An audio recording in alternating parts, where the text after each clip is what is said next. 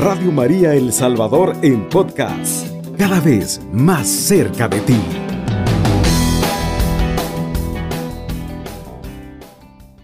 Hoy en este día, mis queridos hermanos, queremos continuar con la pequeña enseñanza que teníamos el día de ayer, pero para eso nos ponemos en las manos de nuestro Señor Jesucristo, que es el que dirige nuestra oración en el nombre del Padre, del Hijo y del Espíritu Santo. Amén.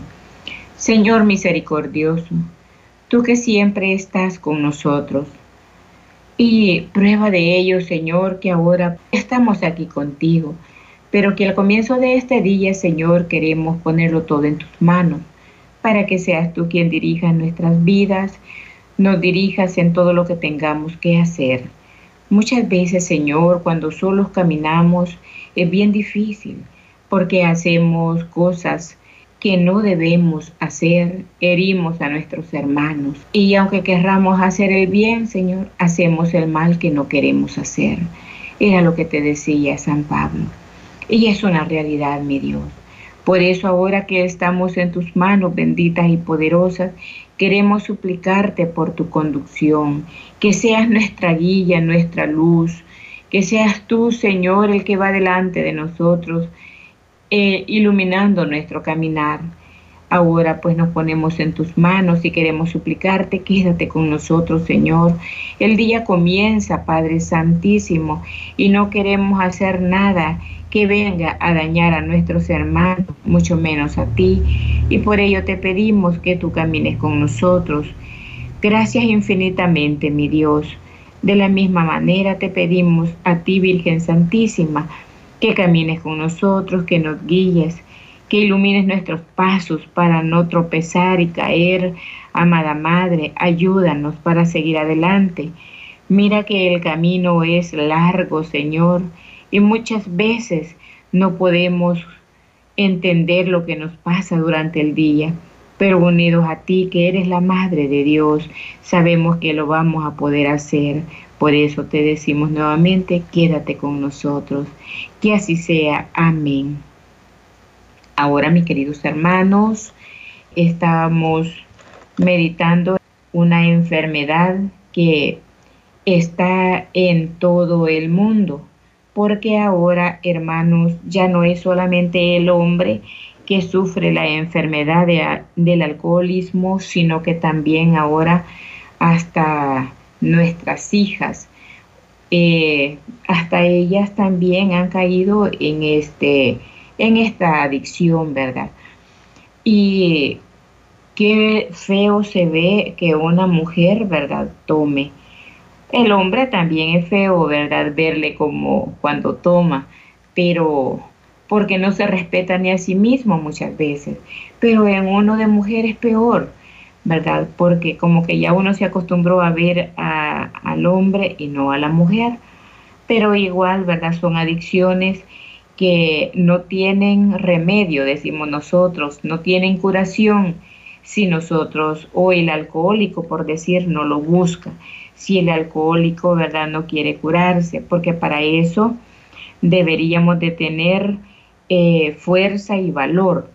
Y eso comentábamos ayer que también era necesario la oración familiar, que todos estemos unidos en oración, podemos arrancar estas almas de las manos del enemigo para entregárselas a Cristo Jesús, nuestro Señor y nuestro Salvador. Eh, también, ¿verdad? Podemos meditar que esta enfermedad del alcoholismo como la drogadicción, ¿verdad? Más común, son adicciones en el sentido médico y psiquiátrico. Por eso nunca están los alcohólicos en capacidad de tomar decisiones, por poco que sea, sin peligro. Siempre tienen la misma, la misma proporción, digamos, ¿verdad? Continuar viviendo. Una vez que empiezan a hacerlo, solamente Dios es el único que puede sanarlos. Solamente Dios con su poder sanador puede romper esas cadenas, como decíamos, ¿verdad? Que son cadenas que vienen, que traen nuestros hermanos. pero solamente Dios es el único que puede romper esas ataduras de la adicción que los mantiene ligados a la bebida. Lo mismo sucede con los drogadictos, ¿verdad? El problema está en despertar en estos enfermos la confianza en el amor y en el poder salvífico de Cristo, a fin de que oren con fe para conseguir su liberación. El alcoholismo no, o el alcohólico, digamos, no confía en nadie. Por eso no puede recibir tratamiento psiquiátrico, no es capaz de hacer su transferencia a ese desconocido, que es el médico. Tiene miedo a todos y está psicológicamente derrotado, pero con la gracia de Dios puede confiar en Él, abrir su corazón y en, y en momentos podría recibir, ¿verdad? Esa salvación eh, primeramente, ¿verdad? Así, digamos, ayuda humana, pero luego la del Señor puede recibirlo, ¿verdad? Eh, ahora lo que nosotros podríamos hacer también es que a nuestros hermanos, ¿verdad? Hay que orar mucho, orar, pero luego llevarlos a, a grupos de oración. Hay veces, hermanos, de que en nuestras comunidades, allí donde usted vive, habrán grupos de oración y muchas veces, ¿verdad? Son del movimiento de renovación carismática. Este es un movimiento que tiene grupos de oración bien fuertes y es el que tiene un ministerio de oración y hay veces de liberación. Es bueno que nosotros nos acerquemos a esos grupos para poder pedir, ¿verdad? Que si nos admiten y desde allí comenzar la oración. Y los que ya están, ¿verdad? Dentro, pues esforzarse, ¿verdad? por mantenerse dentro del grupo de oración para que todos los hermanos estén orando por nosotros. La oración crece y pues, ¿verdad? Podemos tocar el corazón de Dios para la sanación, pero que el enfermo debe de, de querer, debe de colaborar, ¿verdad? Es una colaboración personal que exige muchas privaciones. Eh, hay veces, ¿verdad? Hasta los empleos se pierden por, por este vicio. Y hay veces también uno ha querido como llevarlos a los grupos de alcohólicos anónimos, pero igual, ¿verdad? Si ellos no quieren, es bien difícil. Por eso es de que se necesita mucho de la colaboración del enfermo. Eh, también, ¿verdad? Eh, nosotros hoy hemos visto de que a la persona, ¿verdad? Alcohólica se le baja la autoestima y piensa que ya no vale nada, que ya nadie lo quiere y que por eso, ¿verdad? Ellos van a seguir tomando. Eh, nosotros creemos, ¿verdad? Y estamos seguros de que tanto la ayuda psicológica como en la oración son bien necesarios para que los hermanos puedan salir de donde han caído. También es indispensable que la persona que ha sido liberada por el Señor continúe dentro, ¿verdad? Porque hay hermanos que se han sanado por mantenerse dentro de estos grupos y mantener también, ¿verdad?, la visita médica. Eh, también, ¿verdad?, hay hermanos que han sanado, tal vez no por lo que el médico pueda haber hecho, sino es por la oración de sus familiares, pero la oración personal también, porque han tenido el deseo de querer salir. El alcoholismo son cadenas que los hermanos van llevando, ¿verdad? También pero como decimos, que son cadenas aún muchas veces ancestrales. ¿Por qué, verdad, son ancestrales? Porque tomaba desde el, desde el abuelito, ¿verdad? O el bisabuelo el abuelito, el papá. Entonces, y tal vez estos hermanos que son como los abuelitos, pues ya fallecieron, ¿verdad? Y ya ha quedado de generación en generación porque eso es cierto, ¿verdad? Porque tomaba desde el abuelito, el bisabuelo, eh, muchas veces desde el, cascarabuelo, decimos, ¿verdad? Y luego, ¿verdad? Ha llegado hasta nuestros hijos y ahora los nietos. La cosa es que es una cadena que no se puede romper, al no ser, ¿verdad? Que en realidad eh, se ponga en oración o en estos grupos, pero hacerlo con fe de que quiere romper esas ataduras, que quiere romper, ¿verdad? Ya esas adicciones que van llevando, ya hay que salir de esos de esas adicciones ancestrales, ¿verdad? Que de toda la familia muchas veces ha caído en eso. Y pues solamente, ¿verdad? Yo sé que Dios sí lo puede hacer, pero que nosotros nos ayudemos, ¿verdad?